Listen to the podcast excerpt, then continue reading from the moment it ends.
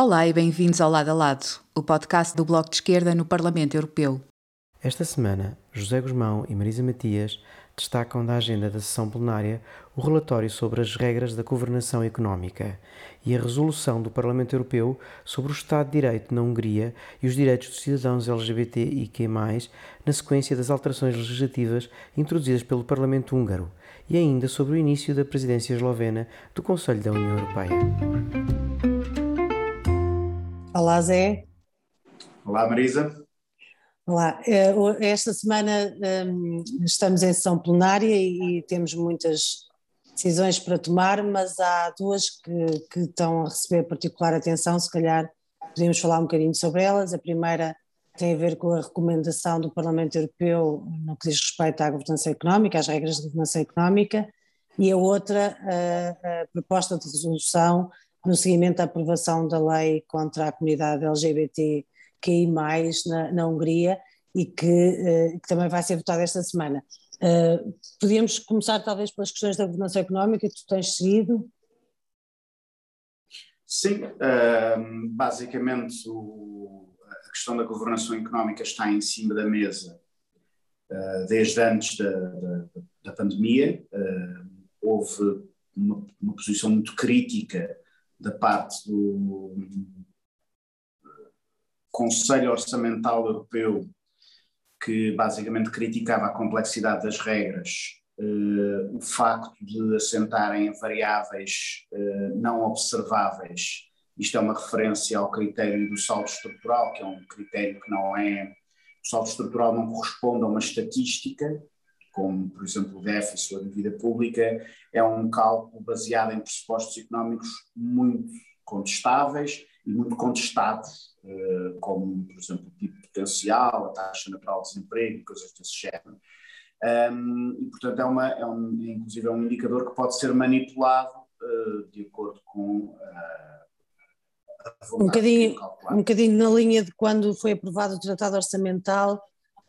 as contas nunca baterem certo em relação ao, déficit estrutural, dependendo Sim, de qual era seja, a instituição há, que a calculava. Há várias coisas no, no, no, no saldo estrutural que, uh, que são uh, bastante questionáveis do ponto de vista económico e estatístico.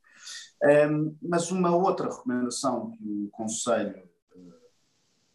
Orçamental Europeu fazia era a de introduzir uma discriminação positiva sobre investimento.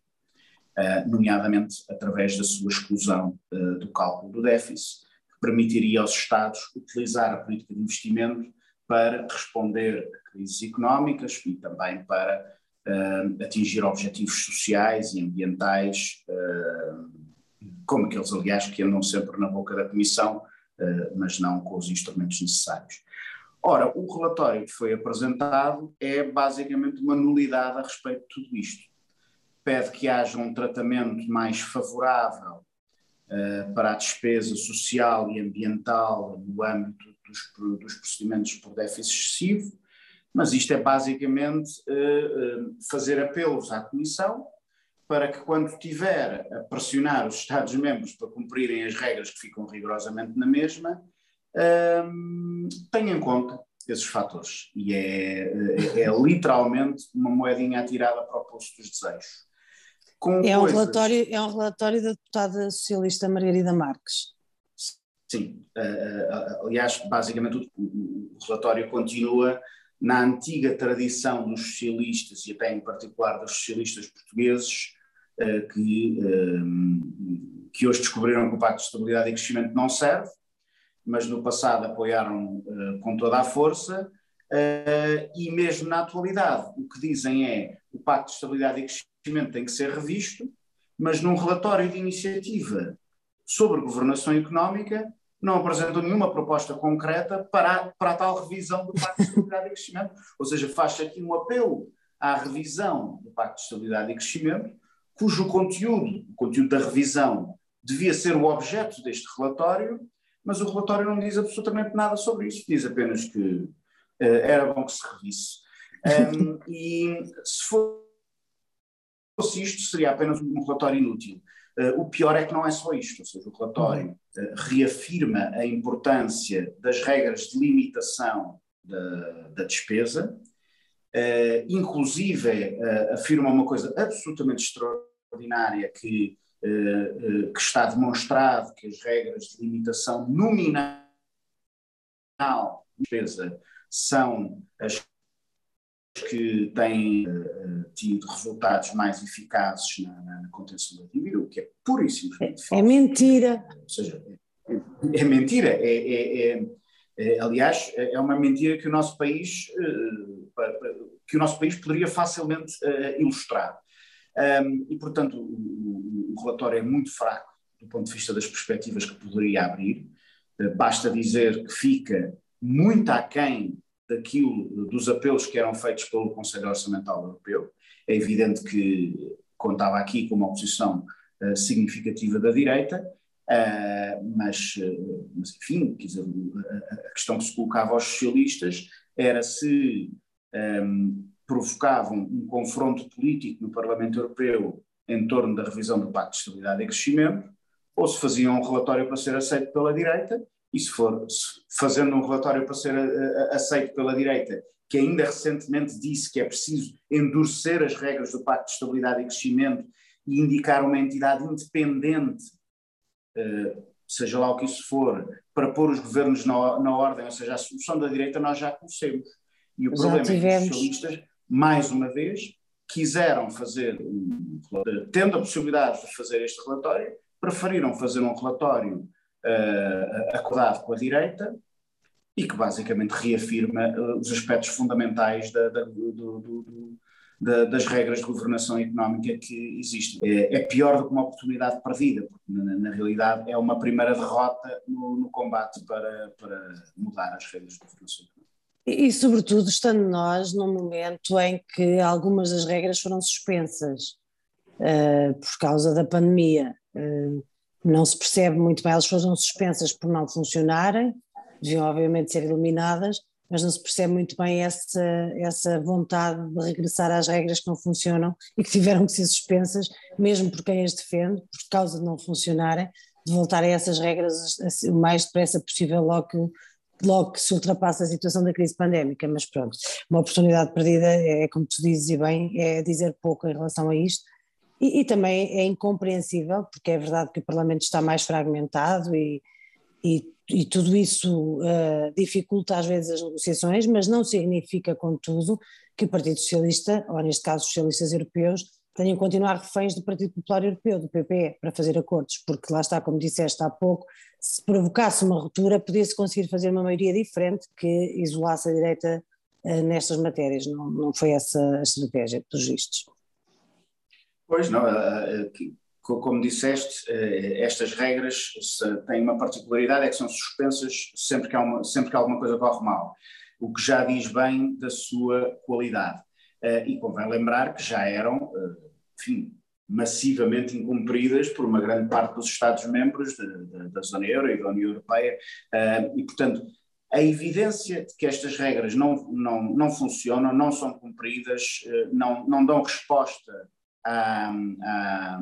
às necessidades das economias está perante nós em, em todo o seu esplendor. Um, e basicamente o problema é que os socialistas acham que uh, não se pode mexer em nada sem o acordo do PPE, ou seja, sem o acordo do grupo político que pertence o PSD e o CDS. Esse grupo político que pertence o PSD e o CDS acabou de dizer acabou de tomar uma posição formal, pública, escrita, dizendo que é preciso endurecer as regras da austeridade. E, portanto, o, o, os socialistas uh, precisavam de escolher de que lado é que estavam e escolheram.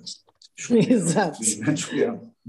Exato. E esta semana também, ehm, como, como disse no início, vamos discutir e vamos votar uh, a proposta relativa à Hungria e, na sequência, da última aventura do, do Orban uh, e da aprovação de uma lei, eu não, não consigo sequer qualificar aquela lei, uma lei que ataca, discrimina de forma muito evidente a comunidade LGBTIQ+, uh, mas uh, falo de uma forma agravada ao associar a comunidade LGBTQI+, a uma espécie de pedófilos eh, escondidos, criminosos, e, portanto, é uma associação absolutamente inaceitável, incompreensível, mas que acabou por ser aprovada no, no Parlamento húngaro e que eh, motivou, aliás, eh, uma tomada de posição, finalmente, eh, de alguns Estados-membros a oporem-se a esta, a esta legislação e a procurarem que fossem postas em prática as medidas que já foram aprovadas há imenso tempo na ativação do artigo 7 e do artigo 2 uh, dos tratados. Uh, esse episódio, aliás, lembramos bem porque foi acompanhado de uma posição de neutralidade do governo português, uh, que agora, entretanto, já, já corrigiu a mão e já, já assinou a carta, mas a verdade é que nós vamos votar isto esta semana, esta recomendação, de depois de dois anos quase sem, sem nada ter sido feito, ou seja, os artigos 7 e 2 já foram ativados, já foram reforçados várias vezes, a necessidade de uh, ter um tipo de intervenção que limite, por exemplo, uh, os direitos de voto e outros no exercício das suas funções no Conselho Europeu em relação a Vítor, a Vítor Orban, é, é, é, obviamente só sobre ele que estamos a falar e sobre o governo, e, e, e, de facto nesta fase o que me parece interessante é que uh, estamos também num momento em que a presidência da União Europeia vai ser assumida por um fiel adepto de Orban. Uh, o líder do governo uh, esloveno não só foi o primeiro europeu com, num cargo público a celebrar a eleição de Donald Trump e a dizer que ia ser de facto uma coisa espetacular para o mundo, como tem demonstrado sempre um apoio e um, um seguidismo direto em relação àquilo que são as opções de Orban uh, na Hungria. Portanto, o momento não é propriamente o momento mais favorável do ponto de vista das instituições europeias para defender o Estado de Direito e para colocar uh, travão às, às, medidas de, e às políticas que têm sido aprovadas pelo, pelo governo de Orban, mas por isso mesmo é importante que seja tomada esta decisão agora também para marcar o início da presidência eslovena, que claramente não terá uma posição em relação a isto. Sim, eh, esta presidência que agora vai, que já começou, ehm, vai mostrar bem como a presidência portuguesa e outras presidências que, que antecederam, sendo justo, eh, perderam várias oportunidades. Uma delas foi para avançar com o processo do Estado de, de Direito sobre, sobre a Hungria e a Polónia, eh, que agora vai ficar estacionado, digamos assim, uh, se depender da, da presidência eslovena, bem como outras transformações que sabemos que vão, vão merecer a oposição total deste governo, por exemplo, as, as, regras, sobre as regras de governação económica, ou seja, vamos ter, um, uh, vamos ter uma presidência da, do Conselho Europeu que vai ser uma uma espécie de pausa em grande parte das coisas que, que importava fazer avançar antes do final da crise. Um, e, e, e, claro, não estamos livres de, de ter um dos eh, mais altos representantes da União Europeia a dizer uh, atrocidades como aquelas que já disse uh, no, no, no, passado, um, ao estilo dos, dos enfim, do, dos líderes políticos que parece admirar, que sem dúvida seguem um certo, um certo padrão entre, entre Trump e Orban. Sim, e, e, portanto esta votação eh, esta semana é muito importante, como estava a dizer, eh, há sempre um debate eh, entre algumas forças políticas em relação a estas questões, às vezes com configurações muito particulares, essa, essa, mas não, importa agora esse debate, uh, sobre se estamos a, a, a, quebrar algumas barreiras, no sentido de se, se está uh, perante uma situação de ingerência ou não. Um, obviamente a União Europeia e os líderes europeus nunca pensam nas questões da ingerência quando se estão a pronunciar sobre violações de direitos humanos no resto do mundo, uh, quase todo o resto do mundo, porque há obviamente uma conivência muito grande com alguns Estados que sistematicamente os violam, como é o caso de Israel, uh, mas para dentro é muito mais difícil tomar uh, decisões. E, e, nesse caso é óbvio que não se pode esperar muito da presidência eslovena, um, a este respeito, mas é importante que a posição do Parlamento seja clara, como foi a posição da Comissão Europeia, deve dizer-se também isso, a posição de Ursula von der Leyen em relação à Hungria tem sido bastante firme e direcionada para o cumprimento do Estado de Direito e de, de, dos direitos humanos, a preservação dos direitos humanos, a defesa de direitos humanos, uh, e uh, os governos têm ficado muito aquém disto. A, a presidência portuguesa foi a única que organizou uma reunião para implementação destes artigos eh, em relação ao Estado de Direito e em particular em relação à Hungria, eh, e curiosamente no mesmo dia em que decidiu não assinar a carta por uma questão de neutralidade. Nós estamos eh, há dois anos sem fazer rigorosamente nada nesta matéria. Acho que se vai perdendo um bocadinho a credibilidade se passar muito mais tempo uh, e se de facto o Orban perceber que pode fazer o que entender e ter um sentido total de impunidade, porque estas leis, eh, esta não é apenas a primeira lei, várias leis que foram aprovadas estão claramente muito além daquilo que se possa falar em termos de, de valores europeus, que tanto se usa, ou de valores democráticos, e, e, parece que não há nada que ponha travão à ordem.